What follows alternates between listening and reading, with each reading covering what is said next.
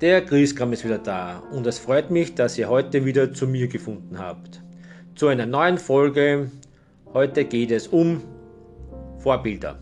Mein Vorbild war früher, das heißt, wie ich ein kleiner Mann war, 5, 6, 7, 8 Jahren ungefähr, mein Vater.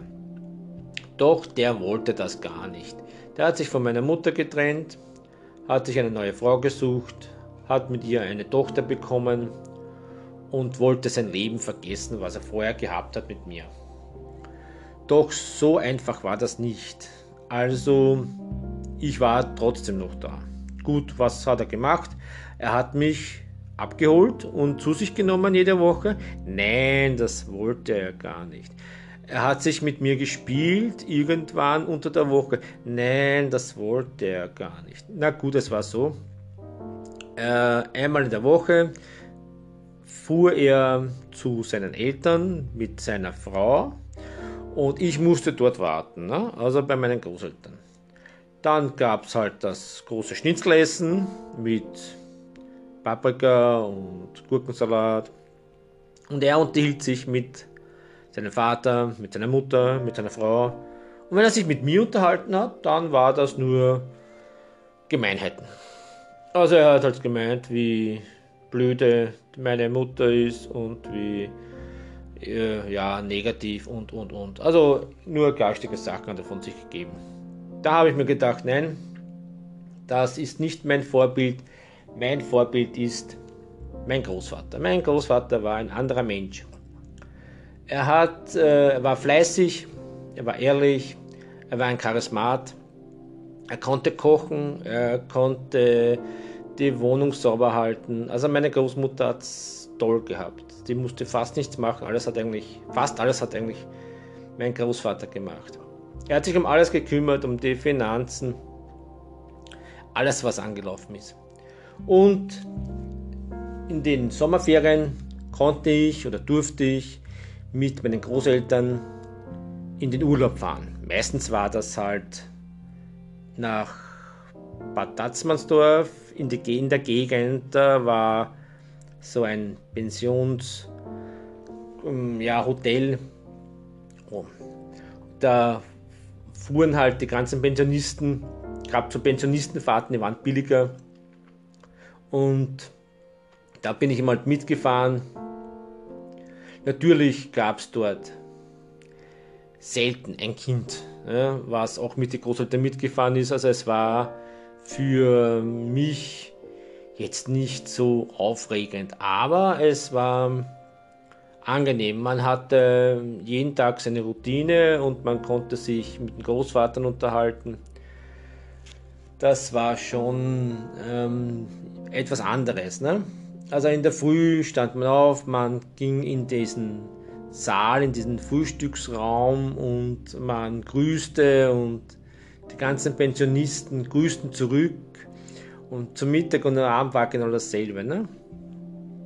Ähm, dann spazierte man noch ein bisschen und dann war der Tag schon vorüber. Ähm, mein Großvater hat mir viele positive Sachen beigebracht und er hat auch mir beigebracht, dass man halt bescheiden sein soll und ähm, positiv und äh, Ehrlichkeit. Das sind die Dinge, die für ihn wichtig waren. Er hat auch immer gesagt, egal was man für ein Typ ist, man muss halt nur fleißig sein, ehrlich sein. Das war für ihn also äh, sehr, sehr wichtig.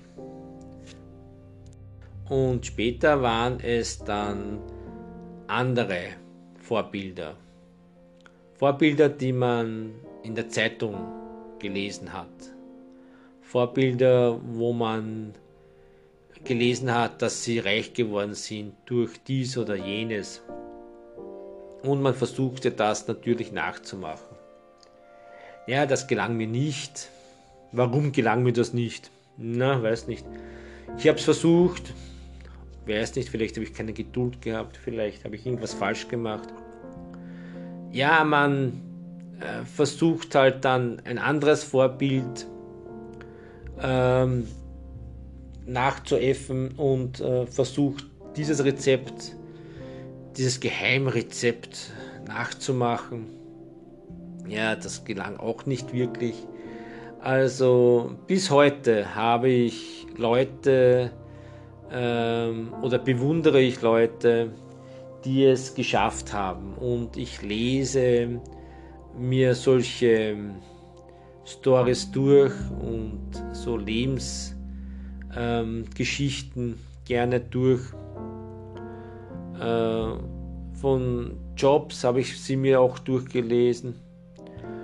Und wenn man das gelesen hat, dann kann man es eigentlich gar nicht glauben. Ne? Also er hatte, er hatte ähm, einen starken Willen, er hatte Ehrgeiz und ähm, er hatte auch Glück, ja. Keine Frage. Aber natürlich, er war auch intelligent. Ne? Ja, solche Leute haben es geschafft, weil sie auch im richtigen Moment die richtigen Leute kennengelernt haben, weil sie in gewisse Kreise verkehrt haben. Also, ja, das hatte ich halt nicht. Ne? Vielleicht das Kännchen Glück oder die richtigen Leute im richtigen Moment äh, hatte ich auch nicht. Aber gut, lassen wir das mal. Äh, heute bin ich auch ein Vorbild. Ich bin für meine Kinder ein Vorbild und ich ich äh, versuche meinen Kindern das beizubringen, was mir mein Vorbild mir beigebracht hat. Und ich sage immer, Jungs, immer schön brav sein, arbeitsam, fleißig, strebsam, ehrgeizig.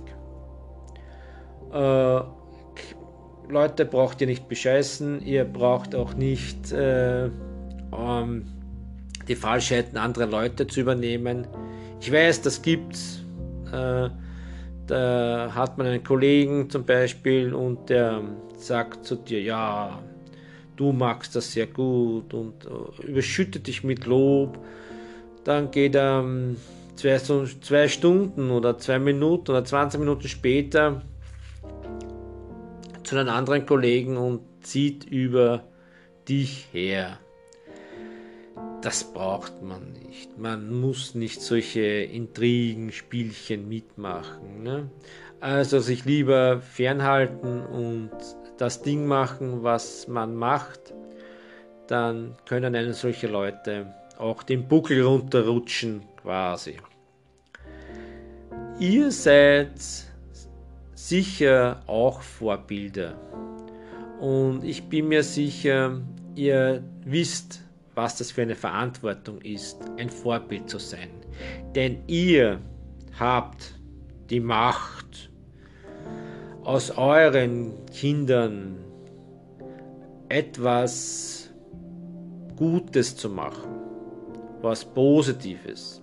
Wenn ihr sie positiv beeinflusst und immer wieder ihnen erklärt, wie schön das Leben ist, dann werden sie äh, sicher, glücklich und zufrieden, zufriedener durchs Leben gehen, weil sie werden sich das immer wieder ins Gedächtnis rufen. Mein Vater hat gesagt, ne? so wie ich das heute sage, mein Großvater hat gesagt, meine Frau sagt immer, was du immer hast, äh, weil ich so oft das sage, ja, alles, wenn ich irgendwas Positives sagen will oder was Positives unterstreichen will, sage ich, mein Großvater hat das gesagt und das stimmt auch. Ne? Ich sage nicht mein Vater, ich sage mein Großvater hat das gesagt.